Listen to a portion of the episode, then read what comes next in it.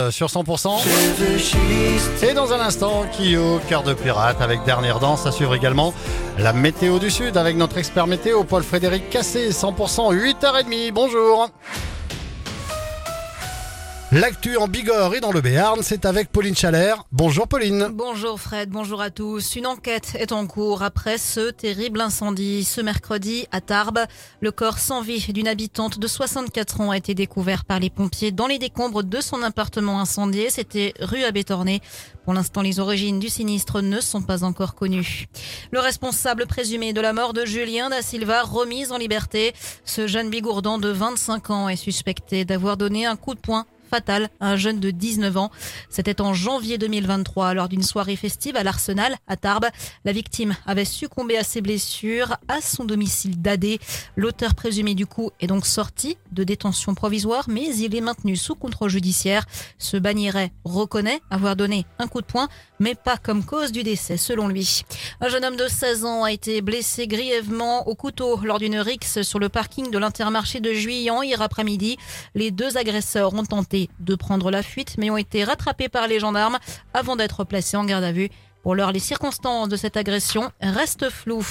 Vous en reprendrez bien encore un peu. De nouvelles chutes de neige sont annoncées d'ici ce week-end dans les Pyrénées, alors qu'il est tombé hein, depuis lundi à 2000 mètres d'altitude entre 70 cm et 1 m 20 de neige sur la vallée d'Aspe et le Haut-Béarn, entre 40 et 80 cm sur les Pyrénées bigourdanes.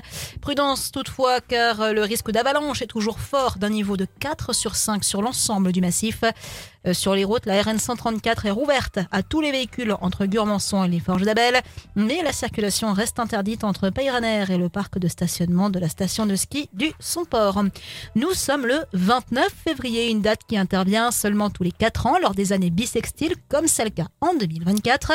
À Tarbes, Bernard Caratelli, dit Bob, est né un 29 février. Il a donc pris l'habitude de fêter son anniversaire tous les 4 ans et il a surtout pris une très belle habitude tous les 4 ans. On l'écoute. Donc je prépare des peluches comme je fais tous les quatre ans, avec déjà des roses pour les mamans. Donc, euh, et puis pour répondre aux questions, euh, s'il y a des questions par les parents, euh, à savoir comment que ça se passait à l'école quand on était petit, qu'il fallait parler de sa date de naissance, si justement, si justement nous ça nous gêne ou pas, voilà, des petites questions comme ça. Mais bon, on attaque euh, à la clinique Lormeau, une clinique privée qui est à Tarbes, euh, en espérant qu'il y ait des naissances. Et puis après, on finira euh, par l'hôpital. Mais on sait très bien que bah, il risque d'avoir encore des bébés en fin d'après-midi. Donc je pense que je ferai aussi un tour le vendredi pour voir s'il y a eu des bébés de la veille, quoi.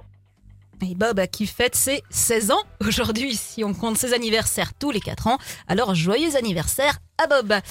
L'école le mercredi, bientôt de retour partout dans les Hautes-Pyrénées et en Occitanie. En tout cas, la présidente de région dit vouloir rétablir la semaine de 4 jours et demi.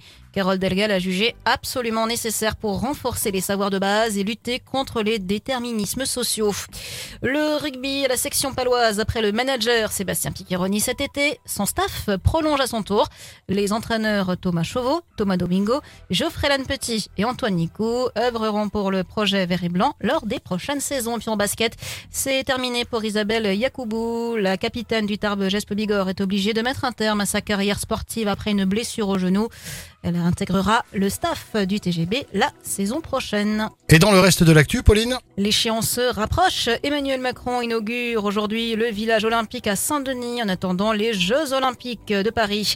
Des Césars au Sénat, l'actrice Judith Godrèche a rendez-vous à partir de 9h dans le cadre solennel du Palais du Luxembourg qui pourrait offrir un relais politique à son discours sur le silence entourant les jeunes victimes des violences sexuelles. Le procès de l'attaque au couteau au marché de Noël de Strasbourg en 2018 s'ouvre aujourd'hui. Quatre personnes seront jugées jusqu'à début avril à Paris.